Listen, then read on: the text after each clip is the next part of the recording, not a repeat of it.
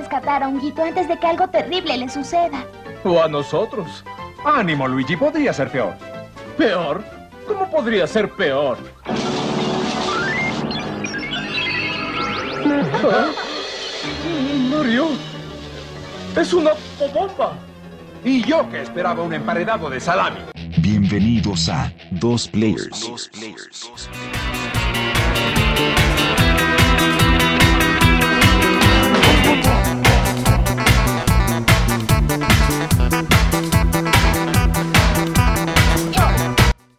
Bienvenidos al episodio 30 de Dos Players. Me encuentro con Eric. ¿Qué tal amigos? ¿Cómo están? Bienvenidos de nuevo a su podcast favorito. Y yo soy Jonathan. En esta ocasión pues vamos a empezar con una noticia que salió sobre Xbox, que la compañía de Microsoft va a pues hacer los, los juegos directamente para cloud. Esto con una noticia de que una mujer que está a cargo ahora de esta parte del cloud, que en un principio trabajó para, para el juego de Portal, está con Xbox, entonces pues ya va a ser eh, más desarrollo directo hacia los juegos en la nube que anteriormente pues eran solamente juegos normales que se adaptaban a que se podrían jugar en otros dispositivos. Ahora viene esta noticia y con lo que decíamos en, el, podcast pasado que comentaste que ahora también eh, Microsoft se va a enfocar más en hacer ese tipo de desarrollo para que cualquier persona pueda accesar a los juegos desde cualquier dispositivo. Como ellos lo han dicho, ¿no? Que nada más van a necesitar un control y con tu suscripción a Game, Game Pass, pues ya vas a hacer posible de que juegues. Sí, exacto. Eh, que ahora sí que ya estamos viendo todavía más el hacia dónde va dirigido el negocio de Microsoft con Xbox como dices, ¿no? Lo platicábamos, que pues está en todos lados, ¿no? Quieren ellos estar en cualquier dispositivo que se conecte a internet y tenga una pantalla, quieren estar ahí. Y pues ahorita con esta noticia que estás dando, ¿no? De, esta chica que estuvo trabajando en eh, trabajando en lo que fue Google Stadia. también. Y pues bueno, como, como dimos la noticia, eh, exactamente, y como dimos la noticia algunos hace unos podcasts, pues que Google Stadia ya tiró la toalla, ¿no? Dijo, ¿saben qué? Nosotros nos salimos del barco de, del cloud gaming, y pues Microsoft lo que hizo pues fue ahora sí que contratar a esta, esta persona y que va a estar dedicada directamente a esto del desarrollo de cloud. Y ahora van a meter, eh, bueno, en base a esta noticia, pues van a estar y van a incluir juegos, juegos creados exclusivamente para cloud, ¿no? O sea, juegos que nada más van a estar dentro, desarrollados exclusivamente para, para este servicio en la nube y es como que ese, ese gancho para atraer a la gente, no nada más a los juegos, así que a los consumidores que ya están en Xbox y que tienen sus consolas, que tienen sus PCs, sino que incluso a, nosotros como consumidores de consolas, pues nos va a atraer el jugar en cloud porque van a haber juegos exclusivos para eso. Y, y a lo mejor va a decir, ah, pues yo quiero jugar esto y va a estar en cloud.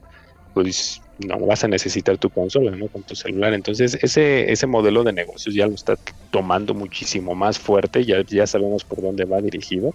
Y pues lo veo bien, o sea, es, es interesante el, este, el concepto como lo estábamos platicando, que lo veíamos como que muy, muy lejano, muy a futuro cuando lo estábamos platicando el año pasado, ¿no? Que decíamos, no, pues yo creo que en unos cinco años ya va a estar así como que bien, bien formalizado y no, estos cuates van como, van pero hechos la, hechos la mocha porque si está cañón cómo están metiéndole eh, y está en la inversión en este, este servicio en streaming, ¿no? De nube.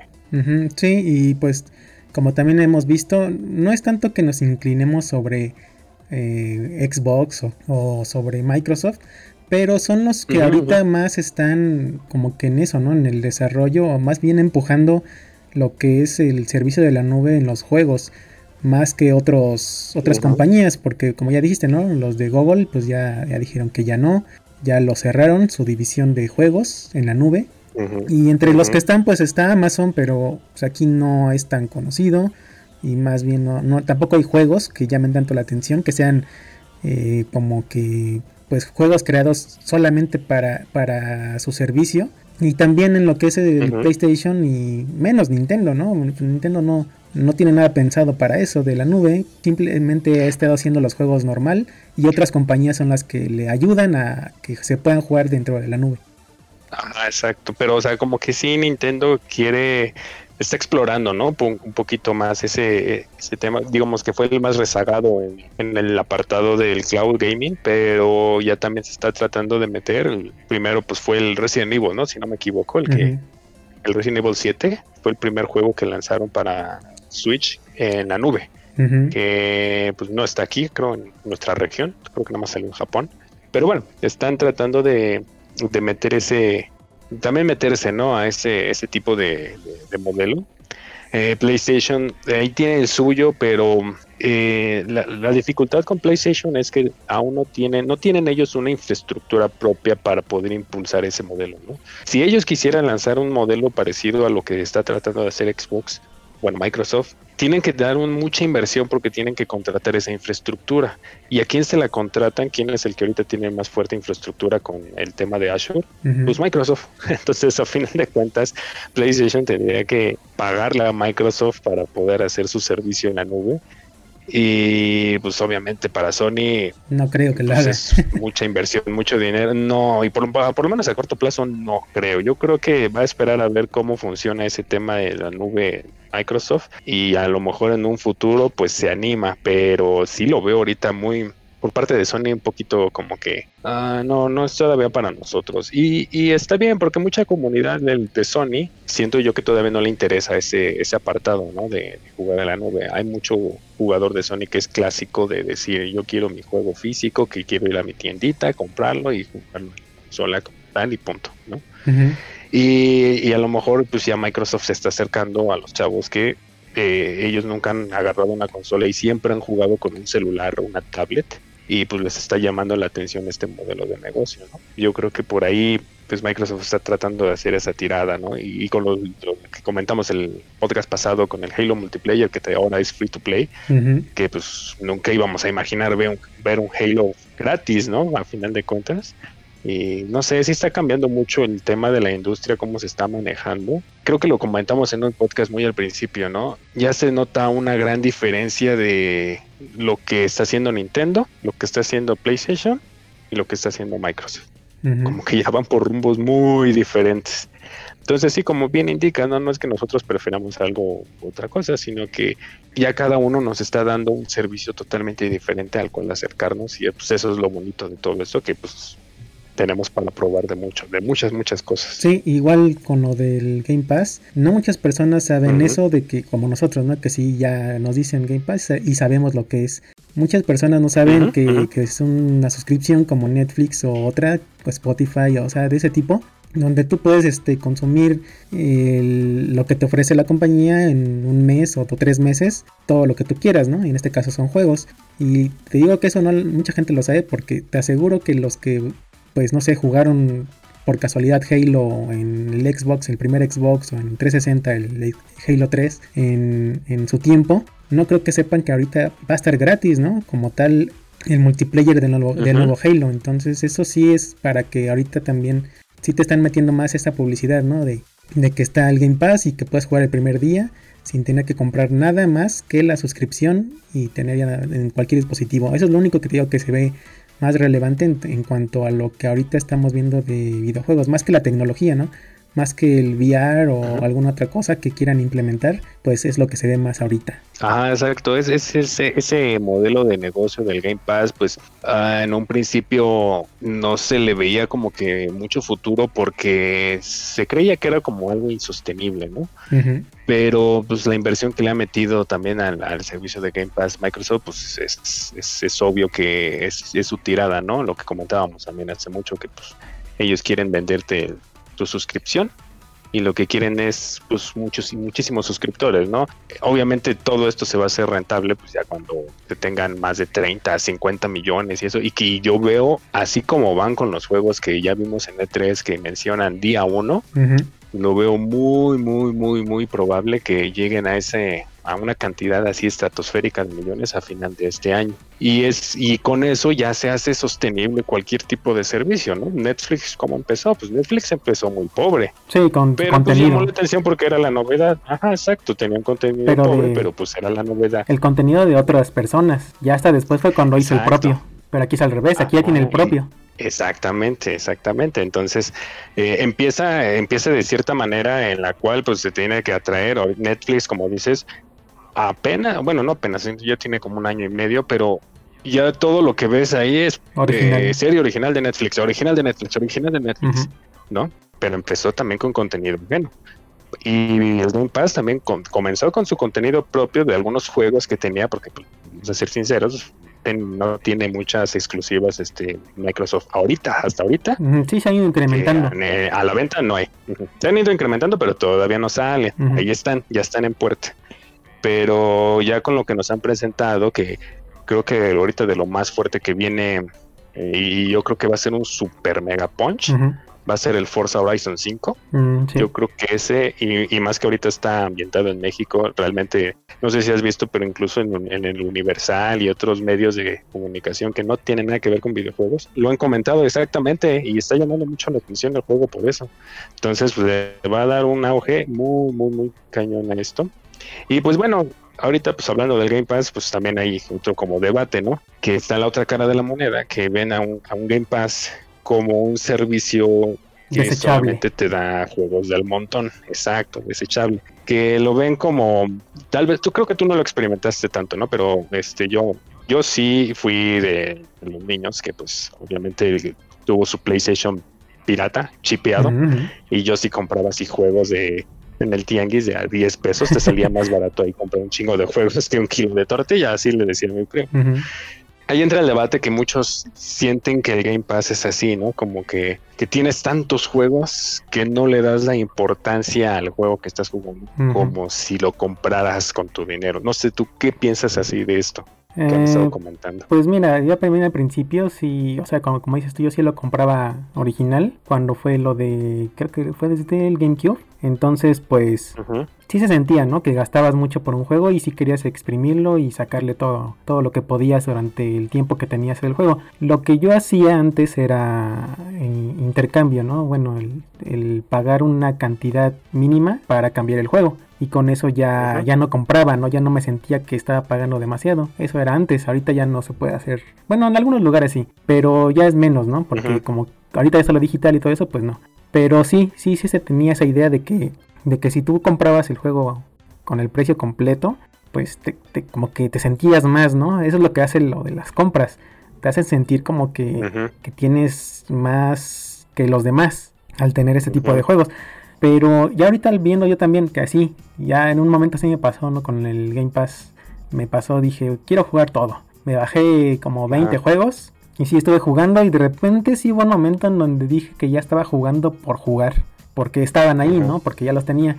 Pero a la vez, en otro, ya después pasó el tiempo y ya empecé a ver como que ahora sí quiero jugar, pero que me, que me dé esa sensación de que en verdad quiero jugar. Primero investigar el juego, ver cómo es el juego, este, revisar si me, si me gusta, o, lo gráfico, o la música, o el personaje. Y ya a través de eso, pues ahora sí ya voy uno por uno. Y como que tenías esa prisa por acabarlo porque tu suscripción como que te lo exigen, ¿no? Y vienen saliendo más juegos, y vienen más, y vienen más. Ajá. Entonces como que te lo va exigiendo y quieres acabarlos y acabarlos. Pero ya en un momento como ahorita, ya llegué en donde, pues sí los veo, digo, hay ciento y tantos juegos ahí. Ahora ya tengo como cinco que no he jugado que me gustaría. Pero ya los estoy llevando a un momento en donde voy a acabar primero este y luego ya continuaré con el siguiente porque no quiero jugar juegos por jugar. Entonces, pues ya le das ese valor, cada quien le tiene que dar ese valor, pero tiene que llegarte el momento indicado en que digas yo, yo quiero jugar porque ahorita se me da la gana jugar, eh, no sé, un shooter, o ahorita quiero uno de aventura, pero hay gente que como que se siente muy, yo creo que por la demás gente, se siente presionado a, a estar así, ¿no? Como dices tú, no, no, no, este, si yo compro mi juego es porque yo sí le doy el valor completo y no quiero suscripciones y eso no sirve de nada porque no ayuda y, o sea, ni siquiera saben en realidad si el desarrollador está recibiendo un buen precio por su juego que está ahí en el catálogo. No, nadie sabe más que ellos. Y si lo están haciendo es porque, pues, para ellos sí es un negocio, ¿no? Entonces, como que no tienes por qué defenderlos si no sabe la situación. Ajá, exacto, como que tú como usuario que yo así como usuario que pues que no te importe el tema de las ganancias del desarrollador o no una, si el desarrollador lo está poniendo en ese servicio es porque pues sí le está funcionando. No, yo creo que no está el desarrollador y este vaya, vaya, va con Microsoft y le dice, ay, por favor, pon mi juego en tu servicio a ver si me gano unos centavos, ¿no? Y Microsoft ahí seleccionando de que, ah, no lo sé, déjame pensarlo. No, yo creo que sí se, se acerca Microsoft a lo mejor una desarrolladora y le dice, ¿sabes qué? Mira, te doy esta lanita y ponlo. Y el desarrollador dice, órale, va, pues sí me sale, lo pongo aquí, lo vendo por allá. Y entre las dos me va a salir la lanita, listo, ya tengo una reinversión. A lo mejor haces así. Creo que tienen hasta un plan como que dependiendo de cuántos minutos se lo juega un juego, también este, le van dando como dinero al desarrollador. No sé, creo que son así es planes. Pero obviamente Microsoft nunca va a decir cómo son sus negocios. Pero a final de cuentas, pues tú como jugador, lo que el valor que le das al juego es pues realmente lo que el, la diversión que te da, ¿no? La, el momento de jugarlo. Y también eso varía con el tiempo, o sea, también unos dicen, porque me dura 100 horas, es un mejor juego que alguien que uno que me dura como 5 horas. Como 5 horas, ajá, exacto. Y, y, de hecho, eso, eso es un dato curioso, ¿no? O sea, hay mucha gente que se queja de que no, es que este juego cuesta tanto y dura tanto y todo eso. Bueno, pues con Game Pass pues no vas a sentir que te han robado dinero porque, final de cuentas, con tu suscripción, pues si te duró poquito el juego, pues hasta dices, ah, me lo eché rápido, estuvo bueno, estuvo divertido, me, me agradó, pues vámonos al siguiente, ¿no? Y a lo mejor hasta eso les quita el peso a esas personas que decían, es que necesita un juego durar más de 100 horas para que valga la pena el dinero, ¿no? Yo lo veo por ese lado una parte. Y por el otro, pues, eh, a final de cuentas, eh, creo que sí, como dices, al principio cuando alguien juega, entra al Game Pass, como que quiere jugar todo, ¿no? Así como un niño en confitería de que no, quiero este, quiero el otro, quiero este. Eh, a mí me sucedió con Netflix. La primera vez que lo tuve, pues ah, veía películas, series y dije, no manches, quiero ver esto, y quiero ver esto, y quiero ver esto. Y ya casi llegué. Siento que es. Y llegaba el fin de mes, ¿no? Casi cinco o tres días y te pones a ver todo. Ah, exacto, exacto. Y, querías ver todo a final de cuentas, ¿no? O sea, querías echártelo todo en el mes. Pero hasta que te cae el 20 de decir, no, a ver, esta es una suscripción que te la tienes que llevar a largo plazo. O sea, no es así de que, o sea, sí está difícil de decir, no, nada más este mes y ya. Eh, ese es el gancho de las suscripciones, de que, híjole, no, pues no sabes qué, pues voy a tener que pagar el otro. Tres meses, por tanto, y ya paga los tres meses y ahí tienes esa, cantidad de, tiempo. Y es donde aprendes a decir, en los servicios de suscripciones son para llevártela relajado, así como ibas a un blockbuster a elegir una película y aunque tenías todo a la mano, ibas a elegir una película en específico y esa es la que llevabas y la disfrutabas. Así es el servicio de, Game Pass y cualquiera de stream. Lo disfrutas el que vas a agarrar, si no te gusta lo dejas y te vas al siguiente. Si te gusta, te quedas con ese y, ahí lo estás disfrutando. Y aparte te digo que, no te importe el que se te va a acabar el tiempo. que ahorita está más la presión también de la gente o de lo que estás viendo, por ejemplo, te metes, no sé, a Twitter o a, otra a otra red y te empiezan a hablar del juego actual, ¿no? Que apenas salió y que es el mejor y que deben todos jugarlo y todo. Entonces te sientes como presionado a que necesito tenerlo para poder comentar como la serie de, estreno, ¿no? O igual la película. o sea, solamente que si tú estás todo el tiempo viendo, es el juego mejor hecho y que necesitas jugarlo y, pues lo compras. Y entonces por eso se siente la presión de que tienes que jugarlos en ese momento. Ah, exactamente. Sí, sí, sí, pero pues bueno, yo ahora sí que mi recomendación para los que van a iniciar en el Game Pass, no traten de de comerse todo el, pass, el Game Pass de un bocado. Tienes tu suscripción, selecciona el juego que quieras jugar y enfócate en ese, ¿no? Si no te alcanza el tiempo y no quieres, no quieres continuar con la suscripción, pues compra ese juego. Tienes la opción comprar ese juego. Pero si te atrae y dices, es que también quiero jugar al otro, pues mantén tu suscripción activa. Yo siento que no está tan cara la suscripción para todo lo que están ofreciendo y lo que van a ofrecer a futuro. O sea, los chonchos que vienen a futuro. Yo, por ejemplo, dije, no, el Forza, el Forza Horizon sí me lo compro. y lo vi en el Game Pass, digo, en, el, en Amazon, 1800 baritos. Ay, güey, sí me dolió el codo. Y dije, no, mejor, mejor me aguanto igual y sí en el Game Pass y pues ya a ver si me lo chuto compro ¿no? Pero pues es el tema, ¿no? Estamos en un país que desgraciadamente la economía no es como que lo más óptimo para todos y pues sí, algunos van a buscar la mejor opción y pues qué mejor de una opción así legalmente, ya no es la piratería de antes, ¿no?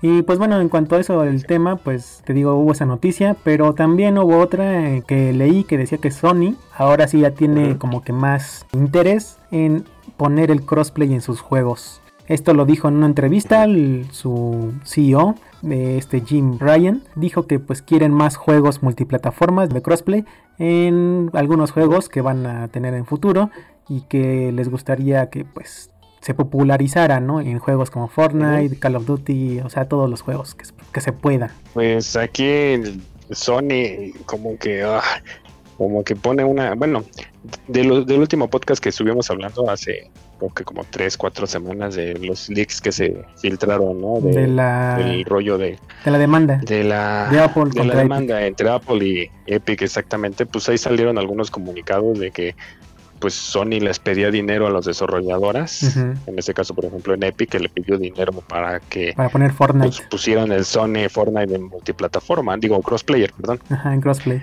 Entonces como que ahí como que sus palabras de Jim Ryan son como que contradictorias a lo que realmente ellos llevaron a cabo en tiempos pasados, porque Sony este fue, fue de los últimos, de los últimos a poner crossplay. Puso muchos peros. Mientras Microsoft lo intentó, Sony no quería poner crossplay. Más porque yo creo que su tirada era, si pongo crossplay es como ayudar a la competencia a que se compren sus consolas. Entonces, mejor yo no, no pongo el crossplay y obligo a los consumidores a que se queden en mi ecosistema en, PlayStation. Pero ahorita como creo yo creo que ya están viendo una competencia muy fuerte por parte de, Microsoft y, que Microsoft está apoyando también el lado del PC porque no nada más nos estamos enfocando en Xbox, también el tema es que pues, la PC se combina en este rollo del crossplay. Entonces el PC también ya agarró mucha más fuerza ahora. Entonces Sony yo ya está cambiando su, su manera de pensar en cuanto a si me quedo atrás y me relego con estas actividades viejas que teníamos, pues, pues se va a quedar rezagado, ¿no? Entonces, pues qué bueno que en parte pues sí ya está viendo el crossplay pero bueno. No, y aparte sí vieron una, una ganancia en lo que tuvieron de Fortnite, ¿no? Porque también esto era, creo que la, en las consolas era la más, la que tenía más jugadores activos. Por eso no quería soltar Fortnite. Por eso querían quedarse ellos con sin, sin el crossplay para que este, se quedaran con ellos. Pero pues sí, a final de cuentas, pues entre más gente lo juegue, pues obviamente también más ganancias va a haber, ¿no? Qué bueno que está entrándole eso. Y también, pues como ya acabó lo de E3, pues ya estamos un poquito escasos de noticias por lo mismo.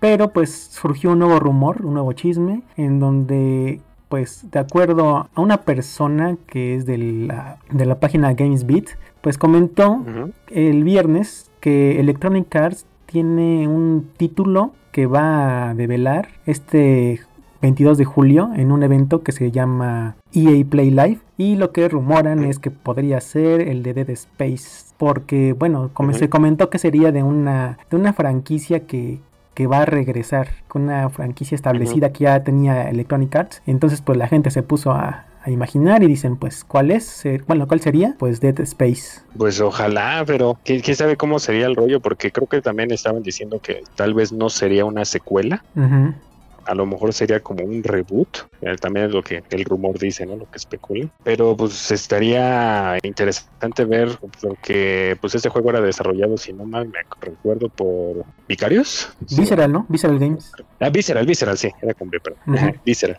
Exacto. Entonces, este, pues esta compañía, pues ya pues ya no está, ¿no? Entonces ese era uno de los temas que pues muchos decían que ya Dead Space había desaparecido y quién sabe qué más. Entonces esperemos que sea el regreso porque si ustedes, nuestros escuchas no han jugado Dead Space, híjole, se los recomendamos ampliamente, es un juegazo de terror muy muy muy muy bueno que la verdad sí sí saca unos buenos sustitos ahí unos buenos saltos ¿no? Entonces también los, no sé si tú jugaste los tres o no los, los primeros. No, sí, los tres. De hecho, el tercero lo jugué en el, eh, no lo compré en su tiempo, pero lo jugué en el EA Play en la suscripción. Mm, sí, no, es, es juegazo muy, recomendable. Pues ojalá, ojalá salga algo de Dead Space. Y pues bueno, también pues en la semana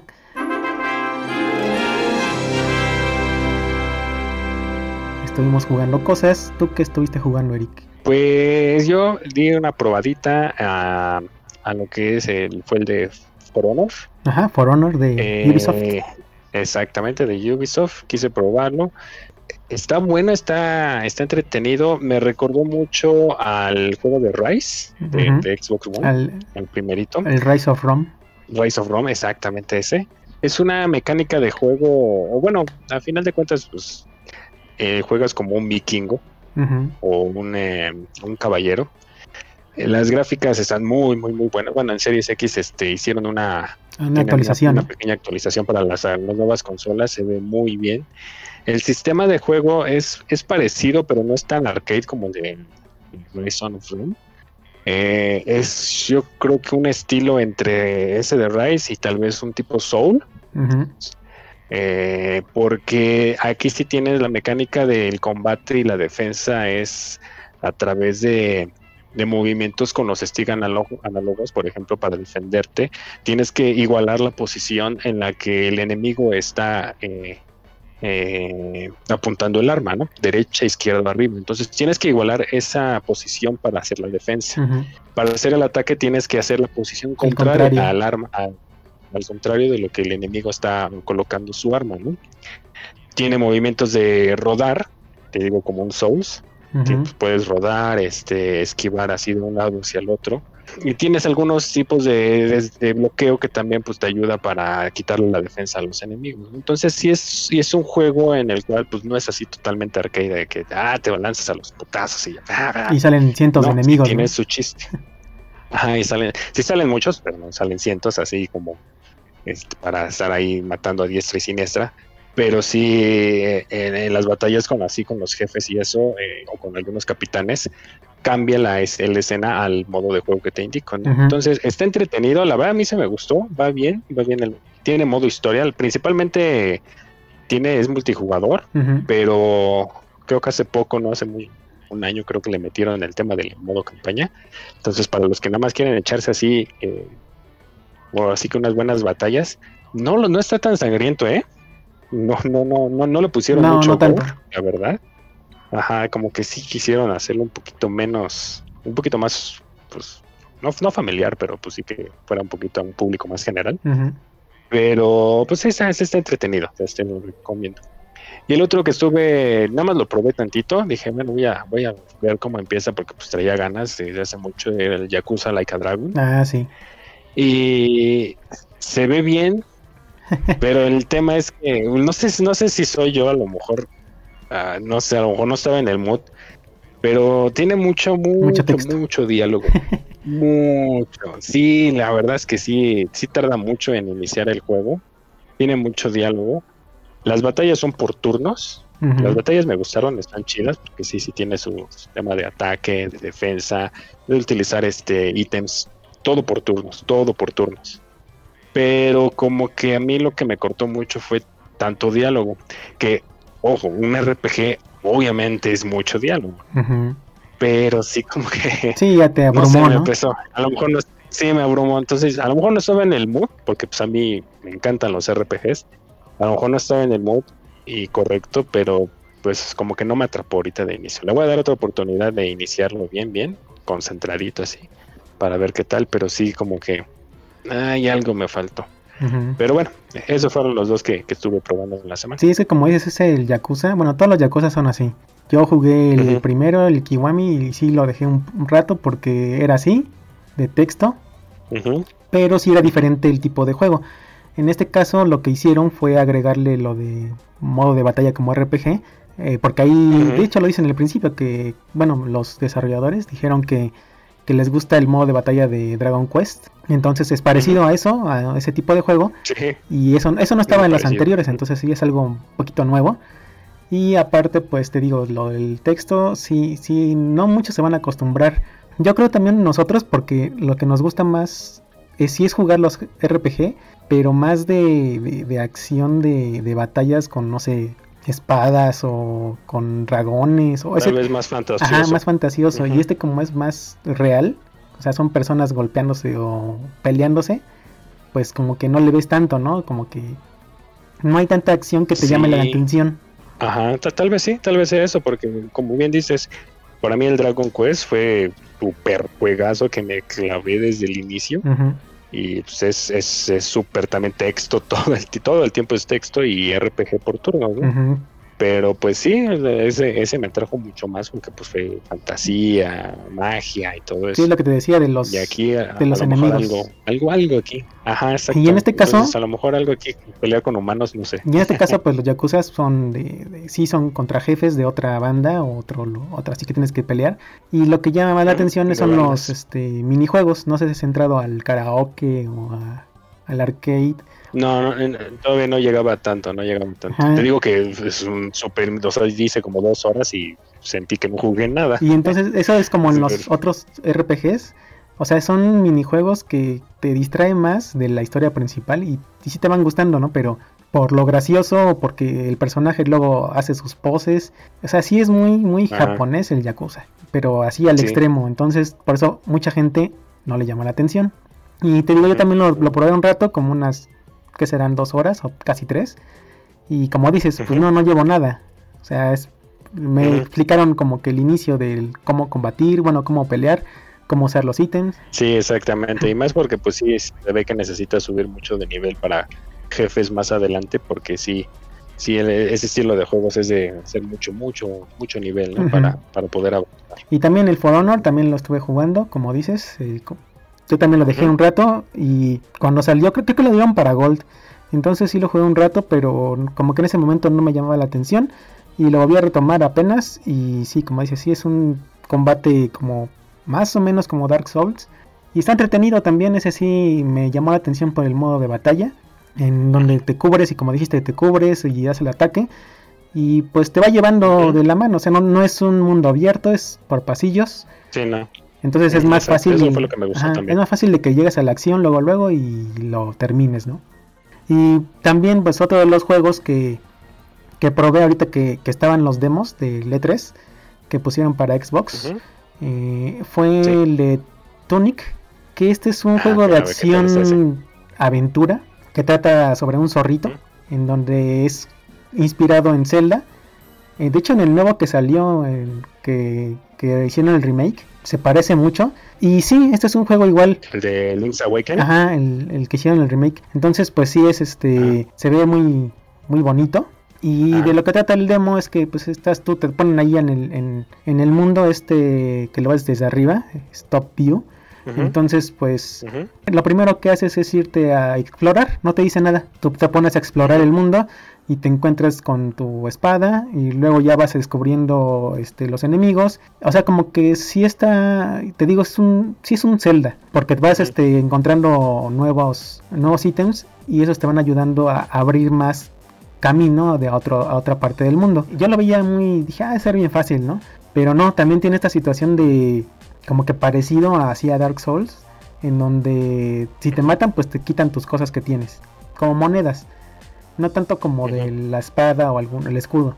Mm, eh, yo lo vi muy fácil y estoy investigando el, el, mundo, me di la vuelta y si te pasan enemigos, hay unos que tienes que ver más o menos cómo va su patrón para atacarlos. Igual para cubrirte o igual para si quieres este, atacar a varios, así también tienes que, ver el patrón. La secuencia, ¿no? De, ah, El demo me duró como unos 20, 30 minutos máximo, pero a la vez ahorita ya revisé y como que puedes descubrir más cosas, no nada más eh, en general como pasar todo, todo el nivel que te dan ahí. Pero lo que descubrí, pues iba bien, se ve bien, te digo, se juega como un Zelda, entonces pues si te gusta este tipo de juegos, yo creo que sí.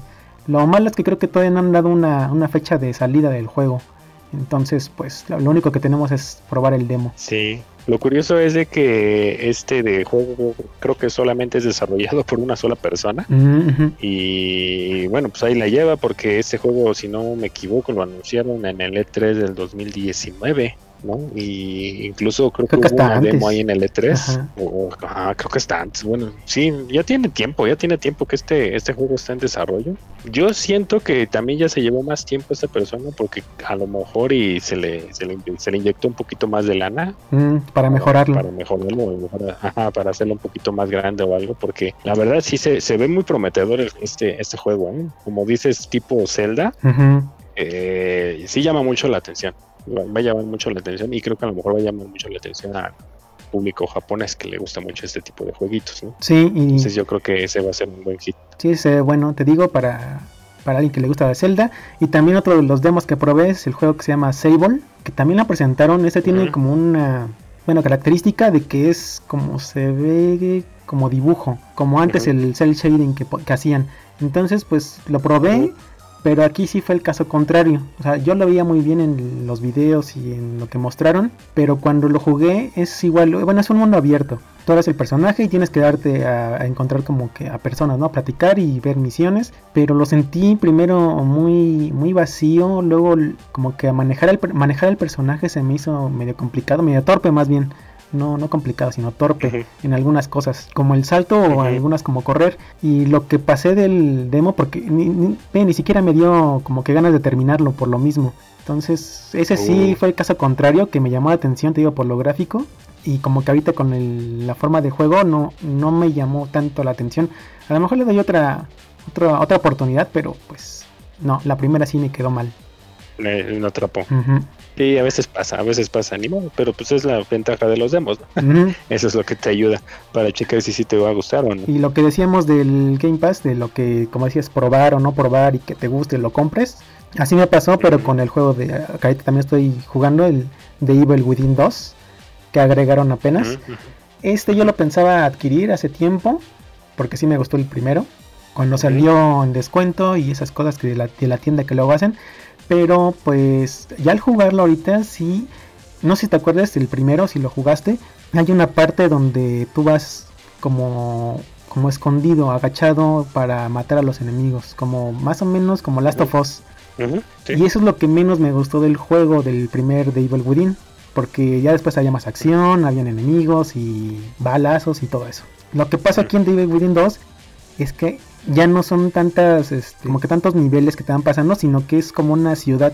Entonces ya es como mundo abierto un poco, pero hay mucho más de eso que tienes que andarte escondiendo, que tienes que andarte agachando y tienes que estar ahí como que esperando el momento para atacar a los, a los estos como monstruos, como zombies, para que no te vean y no te escuchen. Entonces como que te la pasas casi todo el tiempo del juego agachado o escondido. Y eso es lo que menos me gustó del primero. Ya ahorita lo seguí jugando, ya casi creo que ya casi lo voy a acabar. Pero te digo, la mayoría del juego es así. Y es lo que ah, no tanto me gustó. Ajá. Lo bueno de este es que como, eh, como que sí quiero saber que, en qué va a acabar, ¿no? ¿Qué, es lo que sigue? Entonces es lo que me, ha mantenido jugándolo todavía. Ah, ok, ya. Pero entonces la, el, el, modo Steel no lo implementaron tan chido como en The Last of Us, ¿no? Me imagino. Mm, tiene sus cosas, pero te digo, como es no sé, como que siento que le faltó que lo pulieran más para que de verdad se sintiera así, que sea necesario que lo hagas. Y, a ver, si le doy una oportunidad para, probar, para continuar con la historia del... Y ya por último, pues nada más una recomendación. Esta es una serie que estaba viendo que se llama Mythic Quest, Raven's Banquet. Esta la empecé a ver porque primero la recomendaba, recomendaban mucho eh, así en lugares de, de películas y series, ¿no? Y ya luego este lo vi en la conferencia de Ubisoft. Como que tienen algo ahí con esta serie. No sé si ellos sean, estén dando como que inversión o sean los que crearon la, serie. Esta sí no la investigué tanto. Pero salió ahí ¿no? en, la conferencia de Ubisoft y me la empecé a ver. Esta serie pues trata de un juego, bueno más bien una empresa desarrolladora de juegos. De un MMO. Y pues estaban contando ahí la historia ¿no? de, esta, de este estudio cómo va día a día para desarrollar el juego, que se tienen que enfrentar contra, contra los reseñistas de páginas, contra los streamers, contra también este, implementar nuevos, nuevas armas o cómo mete nuevos personajes, pero te lo ponen de una manera graciosa, es, este es de, de, comedia. Entonces pues tienen todas las referencias, ¿no? De los juegos, de los, de los jugadores, de los beta, beta testers, de los streamers, te digo. Entonces todo se vuelve ahí más gracioso. Si te gustan las series de The Office o de... ¿Cuál era otra? Bueno, ese tipo parecidas que son series que hablan como que algo serio pero a la vez comedia. Pues es más o ah, menos así. Ajá. Ah. Es más o menos así. Y ahorita como salió la nueva temporada, entonces pues por eso la anunciaron ahí en, el, en la conferencia de Ubisoft. Y está, lo que llevo sí está muy bien. Está muy graciosa. Está buena, ah, ok. va, va, va, a checarla entonces esa. Y pues ya llegamos al final del podcast. ¿En dónde te podemos encontrar a ti, Les recuerdo amigos, me pueden encontrar en redes sociales, en Facebook y en Twitter como SoulBlind1985. para todas sus sugerencias, quejas y comentarios que tengan. ¿Y a ti dónde te podemos encontrar, John? A mí en Twitter como John Junior-bajo y nos estaremos escuchando la siguiente semana. Gracias amigos por acompañarnos en un podcast más. Hasta la próxima.